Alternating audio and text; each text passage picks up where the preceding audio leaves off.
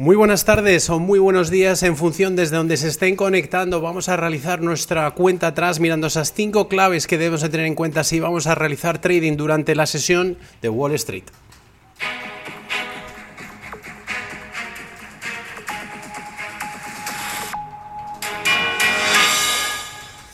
Bueno, cinco claves, como decíamos, aunque lo podríamos resumir en una. El dato que acabamos de conocer, que están asimilando los inversores con los futuros, apuntando a fuertes avances tras confirmarse que la inflación por fin parece dar tregua a la economía norteamericana. 8,5% es la lectura registrada durante el mes de julio, todavía sin duda muy elevada, pero se aleja del 9,1% que tocó el pasado mes de junio. Sin duda es importante, estamos viendo la reacción inmediata en los futuros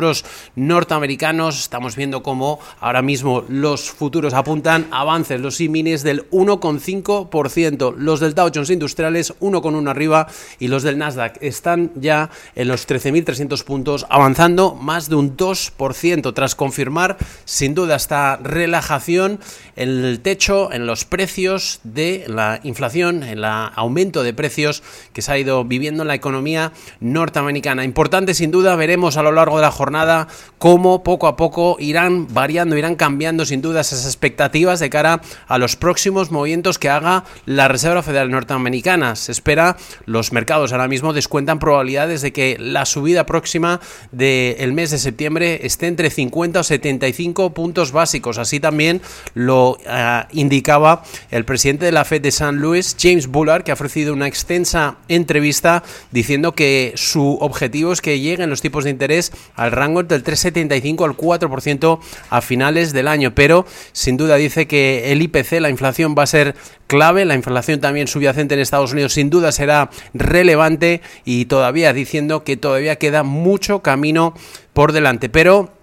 lecturas, como decíamos, en Estados Unidos y sobre todo se enfrían completamente la, inflación, la anual 8,5% por debajo del 8,7% que esperaban los analistas, la mensual se queda plano el 0%, se esperaban 0,2% y la subyacente que se temía que podía también subir, en este caso ha venido por debajo 5,9%, la interanual se esperaba en el 6,1%. Sin duda importante los datos que acabamos de conocer que estamos asimilando en estos mismos instantes. Los mercados también pendientes ya de otras variables, sin duda, a la espera de reacciones de miembros de la Fed, a la espera de expectativas de movimientos de tipos de interés de cara a esa reunión del mes de septiembre, con los futuros al alza, pero volviendo sobre todo ya a los movimientos de preapertura de pre-market y en primer lugar nos fijamos en Tesla, en la compañía de Elon Musk, sobre todo tras eh, conocer que ha estado vendiendo en las últimas jornadas eh, de nuevo un fuerte paquete de acciones. Estamos viendo también cómo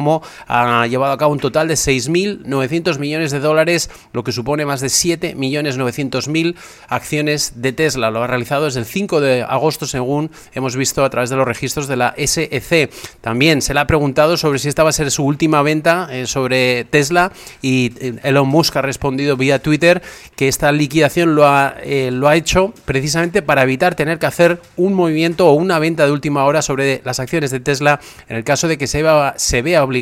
finalmente a nivel judicial a finalizar esa compra sobre la red social Twitter. Y ahora nos fijamos en Wendy's, la cadena de hamburgueserías norteamericanas, se deja un 1% en preapertura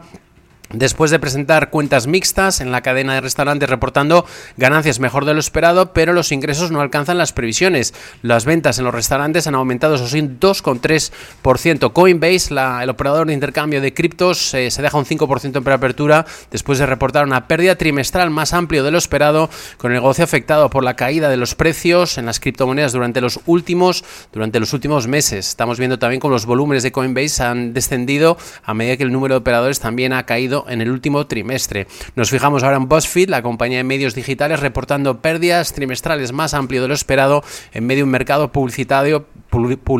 presionado y, ante un aumento de los gastos. Se deja cerca de un 4% en preapertura. Y estamos viendo cómo, eh, hablábamos antes de Tesla, pues Twitter se está viendo beneficiado, subiendo un 4% en preapertura después de conocerse que precisamente Elon Musk está provisionando o vendiendo anticipadamente acciones de Tesla para, en el caso de que judicialmente sea obligado a tener que finalizar esa compra, pueda disponer de los fondos. Roblox, la compañía de videojuegos, se deja un 15% en preapertura después de reportar una pérdida trimestral que ha sido más amplia de lo esperado y unas reservas, unas métricas clave de ventas que no han alcanzado las previsiones de los analistas. Win Research, el operador de eh, hoteles norteamericanos, reportando una pérdida trimestral menor a la esperada, pero los ingresos han estado por debajo de las expectativas, sobre todo debido a sus eh, hoteles y casinos en Macao, que están presionados todavía por los confinamientos recientes vividos por la COVID en China. Se deja un 3% de cara a la preapertura norteamericana. Pero como decíamos, la principal clave sin dudas es el dato de inflación del mes de julio en Estados Unidos. Se confirma ya esa reducción, reducción importante, ese posible techo que hayamos visto, que hayamos tocado en el mes de junio, 8, por lo tanto se sitúa ya el IPC, la inflación en Estados Unidos en el mes de junio en el 8,5%, por debajo del 8,7 esperados y muy por debajo del 9,1 que tocó el pasado mes de junio. Que tengan una feliz y muy buena sesión de trading.